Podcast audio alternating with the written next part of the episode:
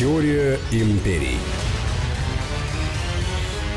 Здравствуйте, друзья. Это «Теория империи». Сергей Судаков. И Анна Шафран, здравствуйте. Мы продолжаем проводить параллели между Древним Римом и США, потому что известно, Америка была построена по образу и подобию Древнего Рима, а если известно, как когда-то разворачивались события, значит, можно предположить, как они будут разворачиваться и сегодня. И у нас очередная серия нашего радиосериала. Я полагаю, что э, было бы интересно, если бы сегодня поговорили о такой вещи, как идеология. А, огромное количество источников говорит, что в Риме не было никакой идеологии, что Древний Рим прекрасно обходился без каких-либо идеологических окрасов, и что идеология приходит к нам исключительно тогда, когда происходят великие потрясения, такие как а, французская революция, тогда начинается более актуализироваться а, разные типы идеологии, тогда же рождается консерватизм. Но это, конечно, будет э, сильно позже. Дело в том, что я полагаю, что без идеологии ни одно государство не существует, тем более империя. Есть какая-то движущая сила, которая позволяет каждому человеку идти вперед. И в том числе должна быть сила, которая двигает легионы. Не бывает просто так, чтобы человек живет без идей. Ведь мир Эйдоса, мир идеологем, если хотите, тех же концептов, он существовал всегда. Когда мы говорим о том, что же такое идеология, идеология – это некая формула – хорошей жизни для каждого. По большому счету получается так, что когда мы говорим об идеологиях, мы прежде всего говорим о том, что есть пути достижения этой хорошей жизни. Не только через государственное управление, через формы и режимы этого управления и то, как выстраивается власть. Но эта власть, любая власть, которая существует, она должна обретать некую другую формулу. Она должна зарождаться в сердцах тех граждан, которые поддерживают статус этого государства. Э, давайте по порядку. Если мы посмотрим важный аспект того, как зарождается Рим, то Рим зарождается по очень простым принципам государства, которое крайне похож на то государство, которое называется Соединенные Штаты Америки. Рим строит свой град на холме по принципу свободных и независимых граждан, где те принципы, которые называются либеральные, являются приоритетными – то есть самое главное – это свобода граждан в их волеизъявлениях, это свобода их выбора своих жрецов и свобода в ведении любой экономической деятельности. На таких основаниях появляется этот город на Тибре. Но потом что-то очень сильно меняется. И это что-то очень сильно меняется в последнее столетие до нашей эры. Меняются принципы – Меняются принципы того, что называется хорошая жизнь. Меняются принципы достижения власти. Если изначальный принцип, который действовал в Риме, был очень простой, индивидуализм, каждый человек хорош в том, что он индивидуален, и он может сам добиться очень многого, то впоследствии этот принцип начинает вырождаться. И коллективизм начинает преобладать. То есть в коллективе мы чего-то стоим а индивид не стоит ничего. Но такое появляется тогда, когда происходит очень жесткое и жестокое расслоение общества на управляемых и управленцев. И вот те, кто управляют, они становятся настолько оторваны от общества, что они перестают отождествлять, что такое концепция хорошей жизни. Они прекрасно понимают, что концепция хорошей жизни для них присутствует всегда – они не понимают, что есть очень тяжелая жизнь землевладельцев, очень тяжелая жизнь пахарей, очень тяжелая жизнь легионеров, и отрыв между управляемыми и управленцами становится попросту чудовищным. Никакие вопросы справедливости, они не ставятся как таковые. Но без вопросов справедливости не существует полноценная империя каждый раз в Риме ставится один и тот же вопрос. Если у нас выстраивается патрон клиенталистские отношения, то каким образом можно сохранить статус Великой Империи? Ведь каждый патрон, он пытается работать исключительно на себя. И вот здесь происходит определенный казус. Рим начинает шаг за шагом повторять ошибки – которые недопустимы. Рим начинает забывать о том, что империя растет тогда, когда она едина, а не когда каждая из семей пытается разрывать ее на разные кусочки. Семейственность начинает постепенно, как раковая опухоль, пожирать Рим. И в этой семейственности проявляются опять те классические черты, которые будут присущи исключительно классическому либерализму. Индивидуализм и свобода персональных действий. Сенат един, но в Сенате появляются огромное количество заднескамеечников. Это те, кто могут присутствовать на заседаниях Сената, но не имеют права возражать, не имеют права говорить, и их голос не может быть услышан. Они пожизненные заднескамеечники. Посмотрите на современные палаты представителей в Америке. Посмотрите, сколько людей присутствует там, обладая статусом конгрессмена, и которые не имеют права голоса. Вот это очень интересный феномен. А как так выходит? Понимаешь, в чем дело? Вот э, многие не знают одной простой вещи. Если ты попадаешь в Конгресс, ты новичок. Не газ-новичок, конечно же. И ты должен э, примкнуть к тем мастодонтам, к тем старожилам, которые могут позволить тебе рано или поздно занять свою нишу. Если у тебя нет такой возможности, то ты не сможешь определиться со своим местом в этой жизни. Ну, то есть, по большому счету, это та самая партийная дисциплина. Жесточайшая партийная дисциплина. И если ты не занял свое место под солнцем, то, соответственно, ни законодательной инициативы, ни выступления на заседаниях пленарных, ничего, или как у них это называется? Зеро. Вообще ничего от слова совсем. Ты получишь помощников и кабинет. И, возможно, ты будешь общаться со своими избирателями.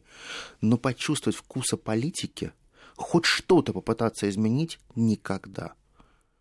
Это та пресловутая Америка, про которую мы говорим, с их свободными волеизъявлениями, с абсолютной независимостью властей. Но при этом не будем забывать одну простую вещь. В Риме очень четко происходит разделение властей на религиозную власть, на власть законодательную, исполнительную. Конечно же, есть очень серьезная военная сила и военная власть. Конечно же, есть и охранительная система. Но при этом не существует четкого легитимного разделения. Дело в том, что все власти практически переплетены.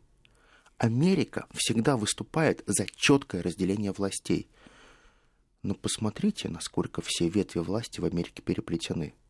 Попробуйте добиться того, что называется правосудие по-американски. Вы никогда не получите справедливого суда. Вот никогда от слова совсем. Именно это во многом начинает уничтожать Рим. В Риме не было правосудия. Там было правосудие кошельков. Если ты богат и известен, то ты всегда прав. Если твой отец богат и знаменит, то неважно, как ты наберазобразил, всегда судья признает тебя святым. Всегда. Вот здесь возникает ключевой вопрос. В таких идеологических рамках что происходит с простым народом, с простым плебсом? Многие говорят, да, они не обращают на что внимание, им наплевать. Римскому плебсу не было наплевать. Они четко понимали, что не существует нормальных лифтов в этой жизни – они прекрасно понимали, что единственный их лифт в жизни – это удачный брак или военная карьера. Потому что если ты родился плебеем, и выбраться тебе в люди будет очень тяжело. Потому что даже те богатые плебеи, кто вышел в плебейские трибуны, именно те плебеи, которые смогли стать управленцами, они больше никогда и никого к себе не подпускали. Ты изначально был уже из другой среды. Это была та среда, в которой тебе место не находилось. Потому что ты изначально был чужой. В каждой идеологии существует такое понятие равенства. Сейчас, когда мы говорим о равенстве, мы, наверное, если говорим о социализме, мы говорим о равенстве, наверное, экономическом. Если мы говорим о либерализме, мы говорим о равенстве доступа к органам государственной власти – если мы говорим о консервативном равенстве, то, конечно же, мы говорим равенство перед Конституцией и Богом. Так, за, за, так было всегда. В Риме не было даже равенства перед богами. Тот, кто больше платил, тот был изначально более любим богами. Подтасовки жребия стали абсолютно нормой. Увы, жребий брошен, И так сказали боги. Получается, что именно эту систему копируют Соединенные Штаты Америки, когда они формируют свою большую политическую доктрину. Неважно, кто ты есть, но жребий уже брошен. И это означает, что ты как человек не стоишь ничего, потому что воля твоей жизни уже предопределена твоим статусом рождения, местом жительства и твой нишей, которую ты можешь занимать.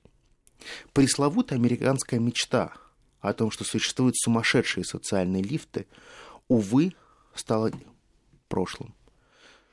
Только 3-4 человека, 3-4% американцев могут сказать, да, я любимец фортуны, и я использовал мой шанс, и я за счет своих умений и таланта пробился в эту жизнь.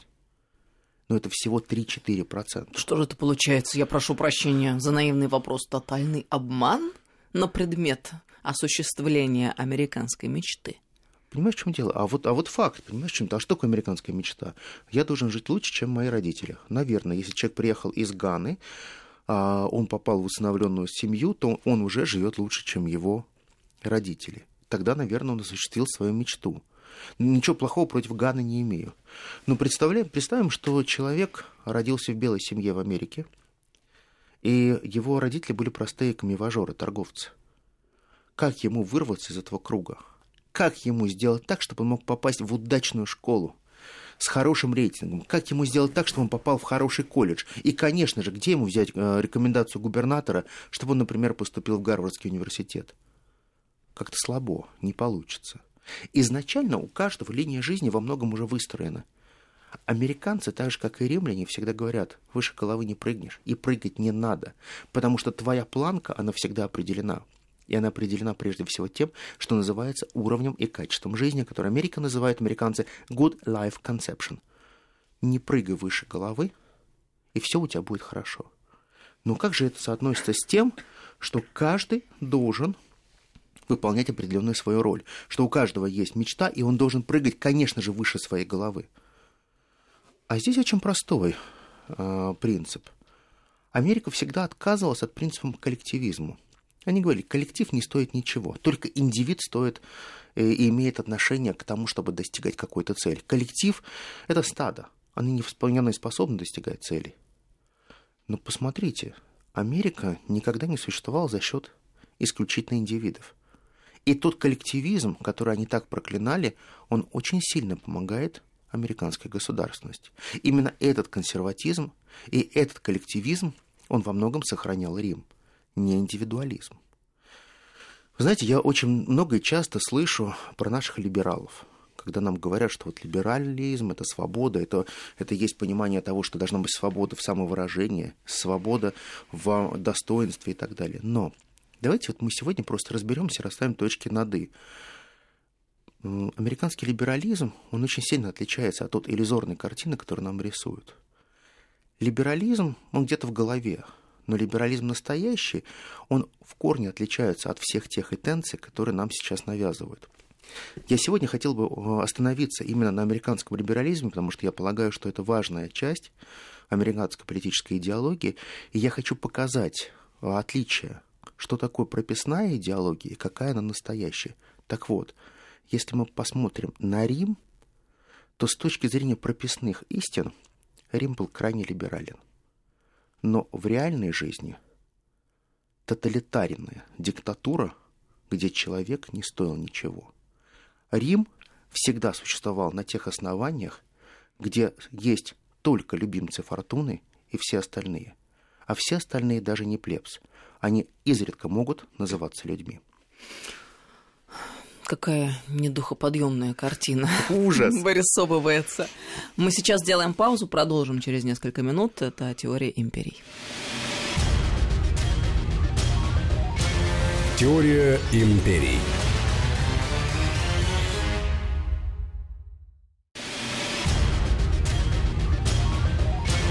Теория империй. Это «Теория империи» Сергей Судаков, Анна Шафран. Мы продолжаем разговор, очень увлекательный сегодня относительно того, как на самом деле устроен устроено общество. Американское по образцу древнеримского. Совершенно верно. Если мы посмотрим на все те ошибки, которые были совершены в Риме, и перенесемся на тот, наверное, сияющий град на холме, который называется Соединенные Штаты Америки, то мы должны прежде всего разобрать некие концепты, о которых у нас очень многие говорят, и концепты, которые а, в Америке педалируются как основополагающие для развития американского общества. Давайте начнем с самого простого концепта, который называется свобода. Вот э, очень часто называют свободой так называемую персональную свободу. Это прежде всего свобода принятия решения для себя. Вот как ты считаешь нужным, так и сделай. Вот как ты хочешь устроить свою жизнь, так и выстраивай. Если ты хочешь разрушить свою жизнь, разрушай свою жизнь. Это твоя персональная свобода. Дело в том, что современный американский либерализм, он провозгласил приоритетом персональную свободу над коллективной свободой. Дело в том, что коллектив не стоит ничего, стоишь только ты. Ты самая важная единица общества. Но получается так, что человек всегда зависим от этической жизни общества. Если ты хочешь жить как ты хочешь, ты можешь ходить голышом. Но кому-то это не понравится. Если ты хочешь абсолютно быть независимым, тебе не нужно государство. То есть во многом Америка, когда говорит о персональной свободе, она говорит, э, авторы, которые говорят об этом, они говорят о том, что существует концепция псевдоанархизма. Значит, ты хочешь выстраивать свою жизнь так, чтобы ты не мешал другим.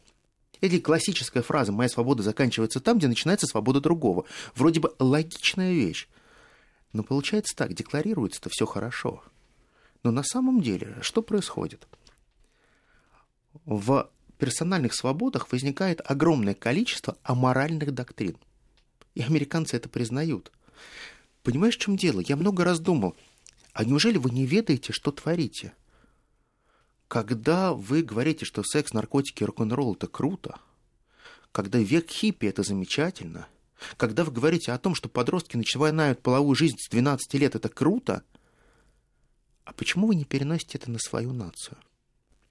Почему вы это всегда говорите вовне и пытаетесь говорить об этом как о неких достижениях? И вот тут возникает очень понятная доктрина. Персональная свобода внутри Америки и персональная свобода на импорт, она отличается очень сильно. Как раз свобода внутри, она должна исходить из моральных принципов, а та свобода, которая импортируется в другие страны – она может не соблюдать моральные принципы. То есть это та свобода, которая может действовать на аморальных принципах. И об этом говорят подавляющее число исследователей американского либерализма. Персональная свобода всегда ограничена обществом. Тебе общество говорит, даже не думай так делать. Вот не надо.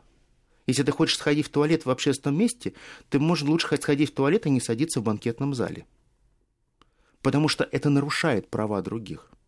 Но многие э, в Америке выступают, как можно ограничивать наши права. Мы можем делать все, что мы хотим, мы в свободной стране. Сам бренд «свободная страна» — это иллюзия и обман. Там нет свободы. Свобода всегда ограничена коллективными действиями. Человек выходит из коллектива, и он всегда обязан выполнять те моральные доктрины, которые несет и выстраивает для него коллектив. В свое время Джон Роуз, который э, во многом воспевал концепцию хорошей жизни в Америке, говорил о том, что каждый человек должен идти своим путем. Но этот путь во многом всегда ограничен государством.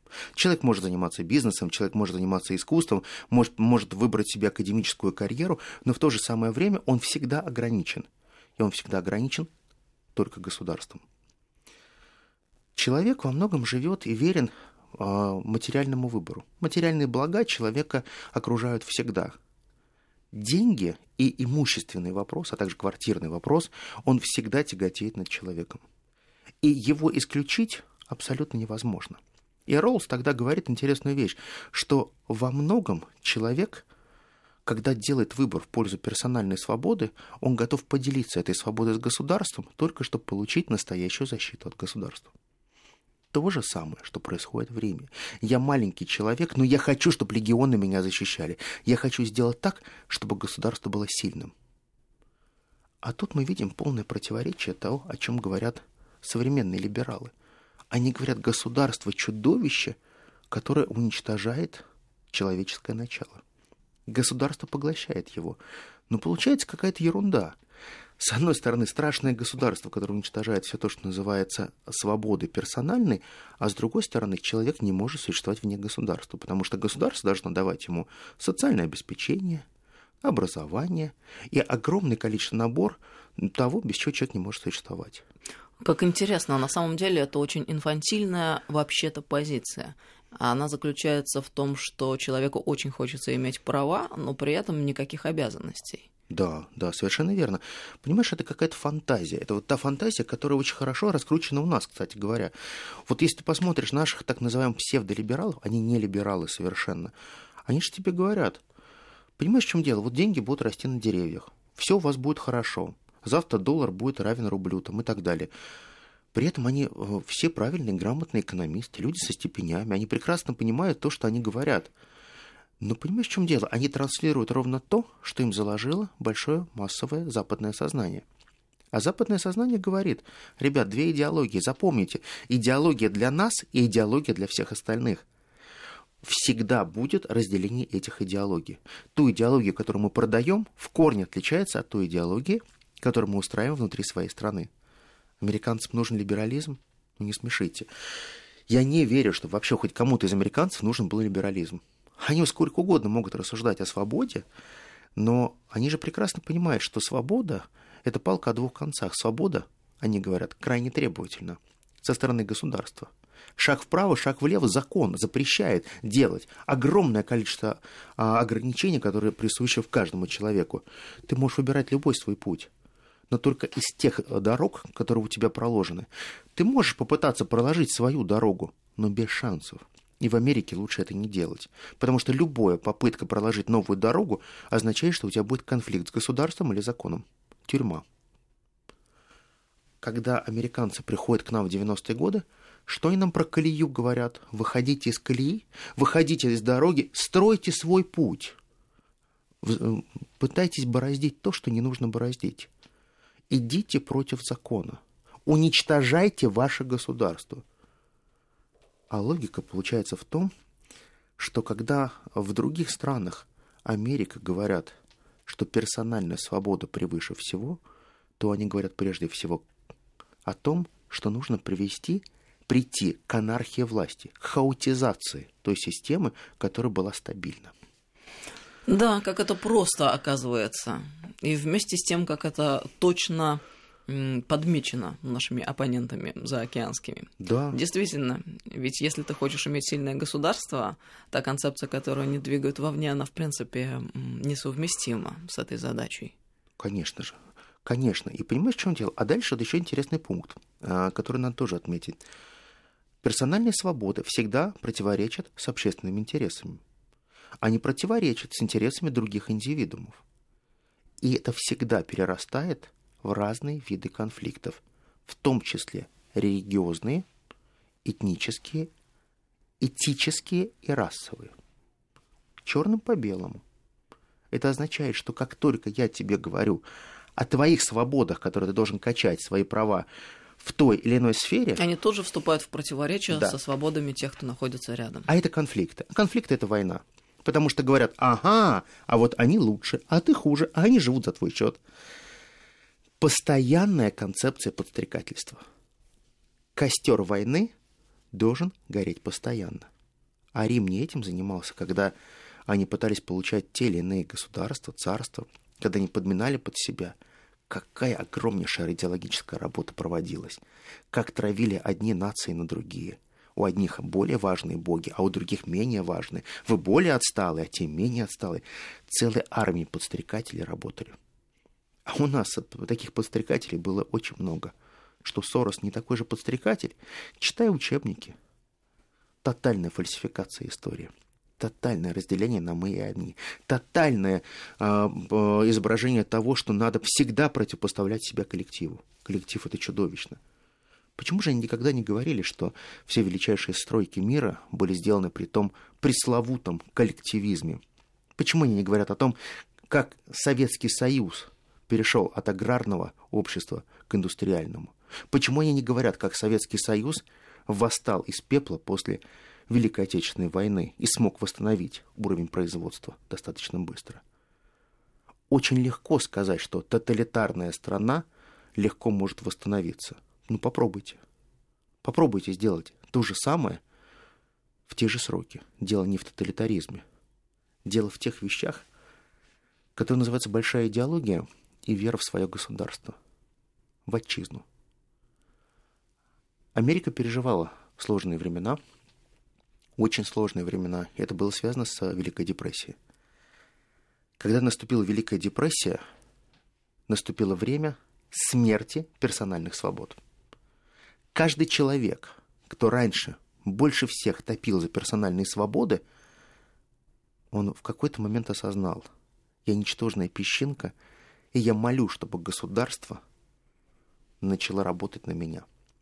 Я не могу ничего сделать без настоящего государства. И вот тут начинается ломка либерализма. Вроде бы все хорошо.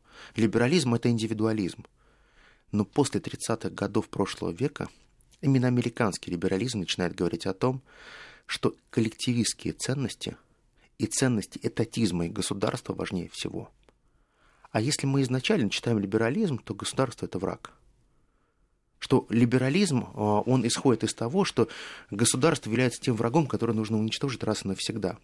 А любая разумность, она может проявляться только персонально, потому что коллективный разум не работает – и в это же самое время Америка начинает говорить о том, что только коллективистскими методами мы можем достичь результата.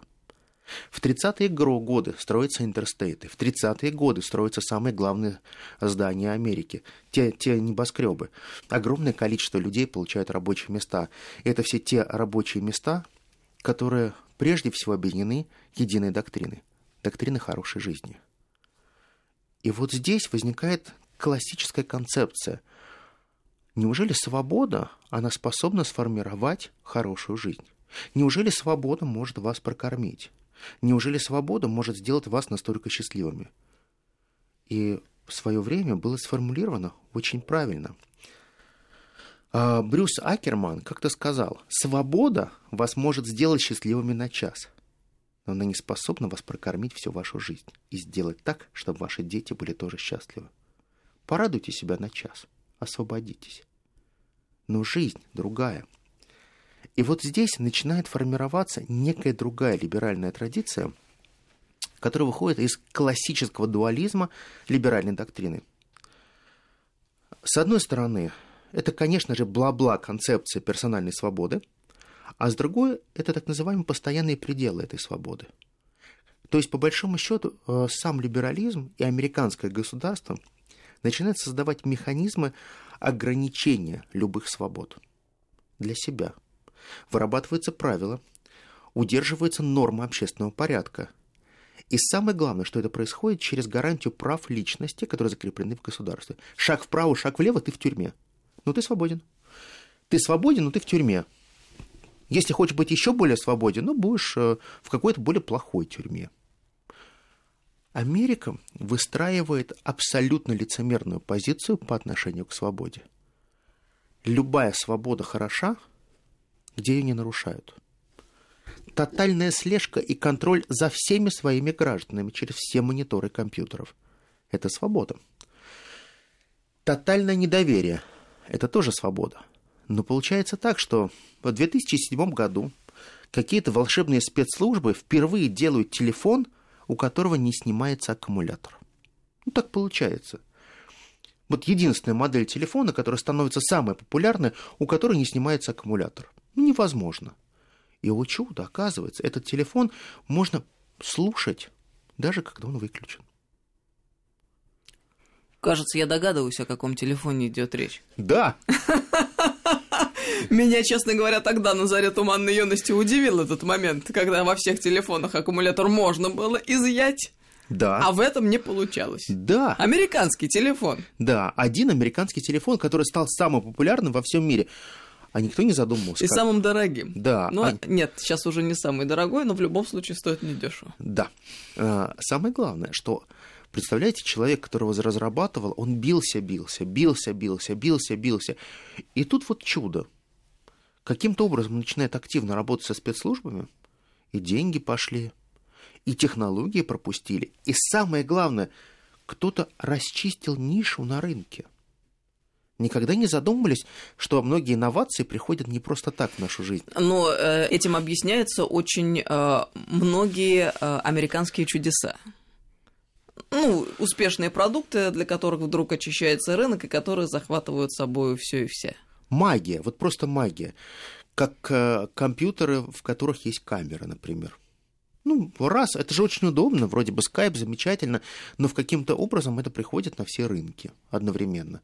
И, о чудо, почему-то Америка опять впереди планеты всей.